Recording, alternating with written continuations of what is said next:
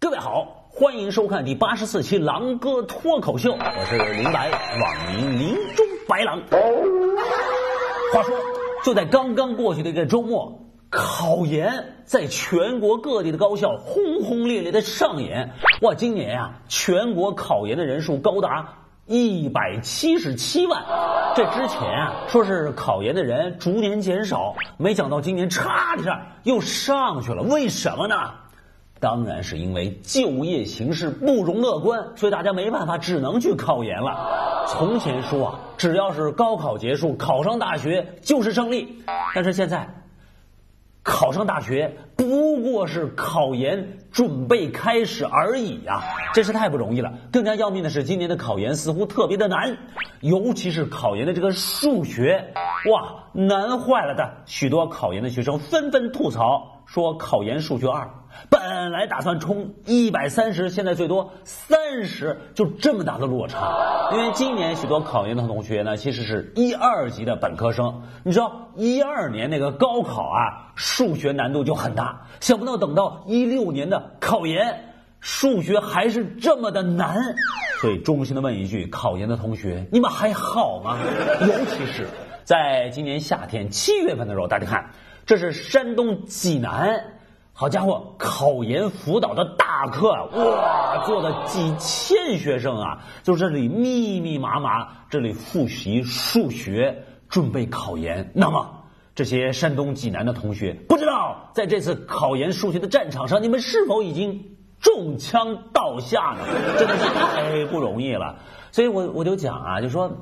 就说就说中国的学生 真是不容易。从前只要应付一个高考，现在你还必须应付一个考研，而且甚至考研比这个高考还要难，简直就是在你的伤口上撒盐的感觉呀、那要不怎么叫考研呢？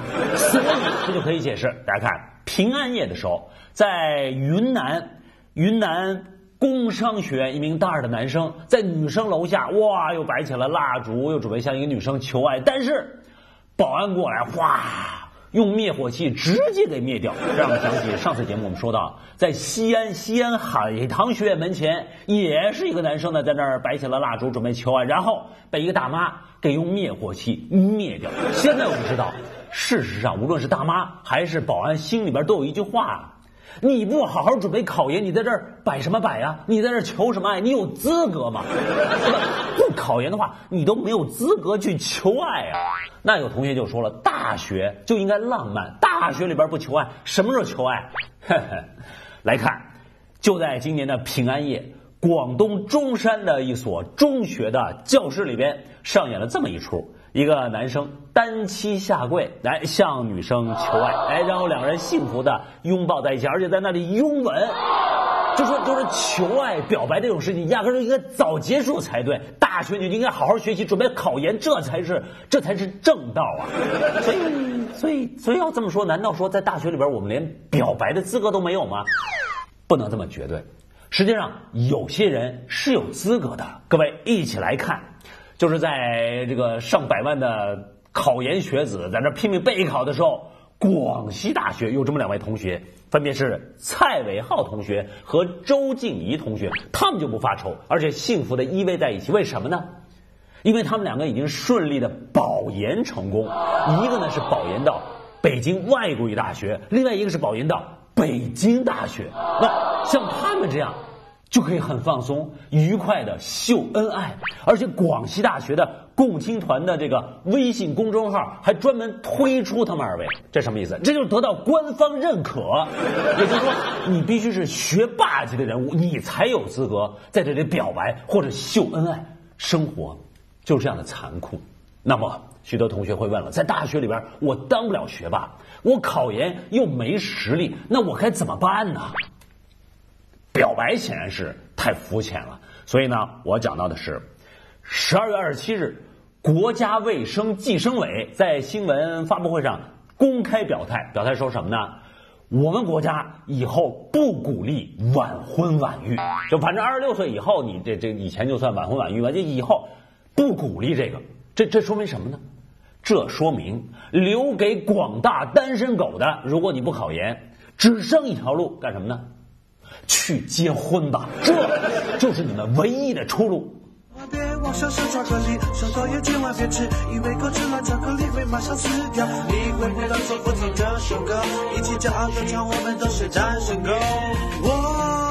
是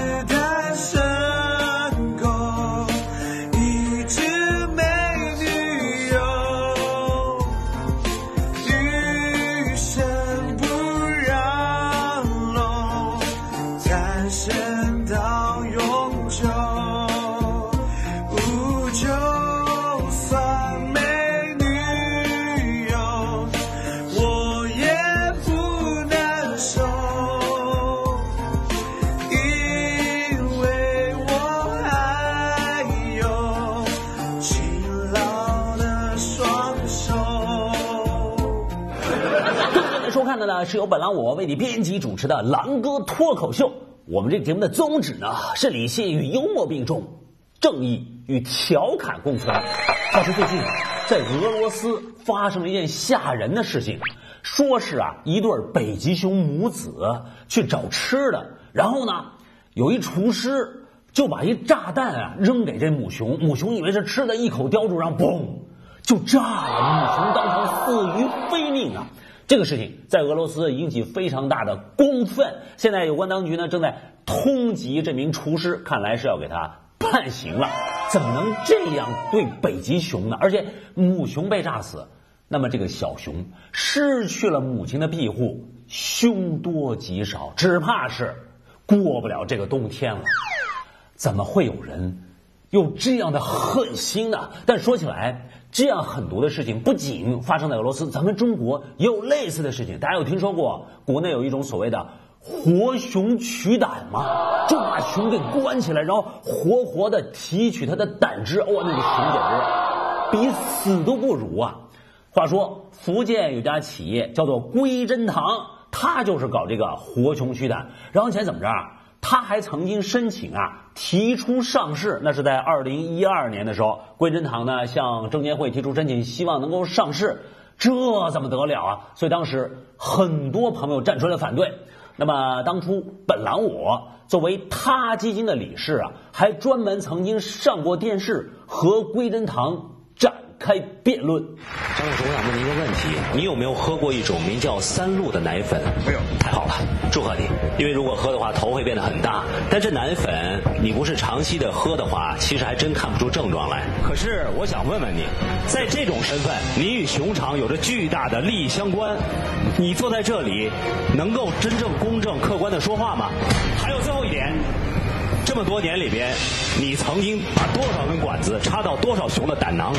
请问严先生，好吧，你曾经有过一点内疚吗？这些动物保护组织现在谈黑熊的问题，下次他就要禁止我们吃烤鸭，因为他要要一步一步的走向最善，他就要禁止我们打蚊子。哦，啊，赵先生曾经讲过，我如果打蚊子就不该救黑熊，如果吃烤鸭就不该救黑熊，这个逻辑是非常非常荒谬的，因为。如果我们人不能够把每一个动物的痛苦都解决的话，至少我们通过做一个又一个的善事，我们还解决了一点点。他刚才说了，他不不达不到全善，我就做一点小善。你达不到全善，你最终你想达到全善，那么你说吃猪肉残忍不残忍啊？我终于等到这个问题了，谢谢。你们为什么不早点提出问题呢？对对，就说你看你们保护熊，对，可是你们还吃肉，对。高教授，对，您知道非洲草原上有一种动物叫羚羊吗？啊，它只吃草。还有一种动物叫做猎豹，它吃羚羊。我们要不要说猎豹你好不环保？你居然吃肉？啊，羚羊你只食素，你太可爱了。对呀，那那个草也有生命？没有。我们认为在大自然里面，生物是有它自动的循环的，自然的循环。对，只要符合生物链的规则，它都是符合生命的定理的。嗯。但是我们反对的是那些违背生物的意愿，然后强行的囚禁它们，迫害你怎么知道羚羊被猎豹吃了？羚羊是符合它的领意愿的呢？赵老师也可以同样问，你怎么能不能问你就愿意被人给囚禁？如果你因为吃猪肉，你就鄙视猪，你虐待它，你残害它，你当着他的孩子屠宰它，我们一样反对。我们主张的是人道的屠宰，就算是猪也有尊严。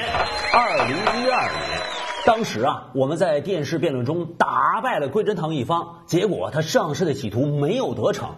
哎，但是没有想到的是，就在最近。归真堂又提出申请上市，这回啊跑到了新三板，因为那儿呢门槛比较低，想要蒙混过关。但是当然，他基金现在又提出来坚决抵制归真堂上市的申请，我就觉得，这归真堂好歹也是一家对吧？大型的有名的企业，你干嘛非要赚这个钱？干嘛非要通过去为难熊？他招你惹你了？所以，既然归真堂敢提出上市，我们就敢去抵制、去阻止。金猴抡起千钧棒，只缘妖物又重来呀！在这里，本狼我向各位网友、各位朋友呢发出呼吁，希望大家能够支持我们他基金，我们共同抵制。归真堂上市的申请，一起来反对活熊取胆，一起来保护更多无辜的小熊。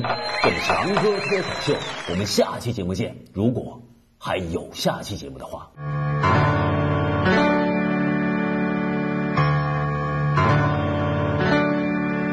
小熊，小熊，谁把我捆绑在牢？我不能走路，我不能？转身，的肝胆俱裂，从